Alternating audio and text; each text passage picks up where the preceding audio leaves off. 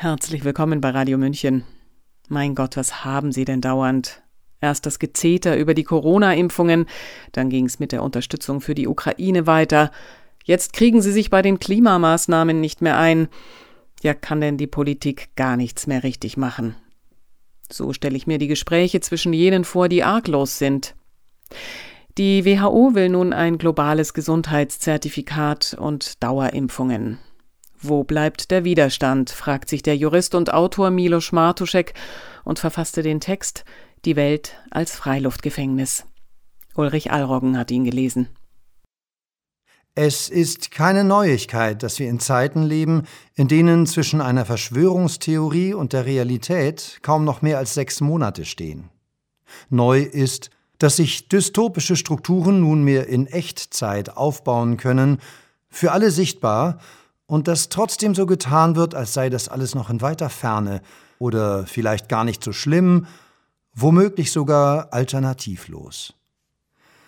Anfang Juni verkündete die WHO, dass sie den von der EU eingeführten Gesundheitspass nun global einführen will.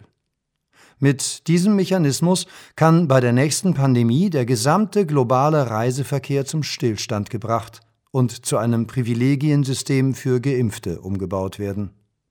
Genau heißt es in der Mitteilung der WHO, Zitat, Im Juni 2023 wird die WHO das System der digitalen Covid-19-Zertifizierung der Europäischen Union EU aufgreifen, um ein globales System zu schaffen, das dazu beitragen wird, die globale Mobilität zu erleichtern und die Bürger auf der ganzen Welt vor aktuellen und künftigen Gesundheitsbedrohungen, einschließlich Pandemien, zu schützen. Dies ist der erste Baustein des WHO Global Digital Health Certification Network GDHCN, des globalen digitalen Gesundheitszertifizierungsnetzwerks, das eine breite Palette digitaler Produkte für eine bessere Gesundheit für alle entwickeln wird. Zitat Ende. Gleichzeitig greift die WHO mit einem neuen Pandemiepakt nach mehr Macht. Der Generalsekretär der WHO soll in Zukunft Pandemien ausrufen können weltweit. Nach dem Plan der Gates-Initiative CEPI sollen geeignete Impfstoffe in Zukunft schon innerhalb von 100 Tagen bereitstehen. Zudem wolle man Desinformation wirksamer bekämpfen. Die Bekämpfung der sogenannten Desinformation sah in der letzten Pandemie so aus, dass einfache Twitter-Mitarbeiter kritische Wissenschaftler und Ärzte von Elite-Universitäten stummstellen konnten.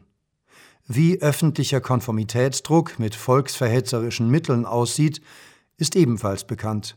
An willfährigen Helfern mangelt es jedenfalls nie. Im Kern ist es immer das gleiche Muster.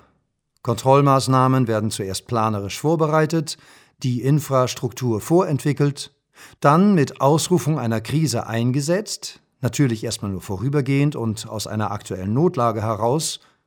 Wenn sich alle daran gewöhnt haben, wird das Ganze zementiert und legalisiert, nunmehr dauerhaft und global. Die Initiativen zu Identitätslösungen gibt es schon seit Jahren in den Schubladen von großen Tech-Unternehmen wie Microsoft oder der Rockefeller Stiftung. Was gerade passiert, ist nicht weniger als eine Machtergreifung. Die EU ist Steigbügelhalter und Experimentierfeld für die Welt. Jetzt braucht es nur noch die Annahme des sogenannten Pandemiepakts der WHO und dann können grundrechtsrelevante Maßnahmen von einer demokratisch nicht legitimierten Gesundheitsbürokratie quasi per Knopfdruck verhängt werden. Denken Sie sich digitale Zentralbankwährungen dazu, die kurz vor der Finalisierung stehen? Denken Sie sich ein CO2-Zertifikat dazu? Denken Sie sich ein Punktesystem dazu, das sozial erwünschtes Verhalten belohnt und sozial schädliches Verhalten sanktioniert? Denken Sie sich ein globales Tracking- und Identifikationssystem hinzu, sowie eine Zusammenführung von persönlichen Daten in ungeahntem Ausmaß. Reisepass, Impfstatus, Zahlungsströme, Social-Media-Profile, alles. Hier entsteht gerade das, was man als schlüsselfertigen Totalitarismus bezeichnet. staatliche und quasi staatliche Akteure bauen mit Unterstützung von Stiftungen, Thinktanks und Philanthrokapitalisten ein umfassendes Bevölkerungsmanagementsystem auf, welches nach Bedarf nur noch scharf gestellt zu werden braucht. Sitzt die Menschheit erstmal in der Falle, wird der Weg zurück in die Freiheit eine unendliche Odyssee werden. Es braucht nicht viel für eine faktische Weltherrschaft. Zitat Souverän ist, wer über den Ausnahmezustand entscheidet. Zitat Ende. Dieser Satz des NS-Juristen Karl Schmidt ist auch der Hebel der aktuellen Machtergreifung. Ziel ist immer die totale Kontrolle.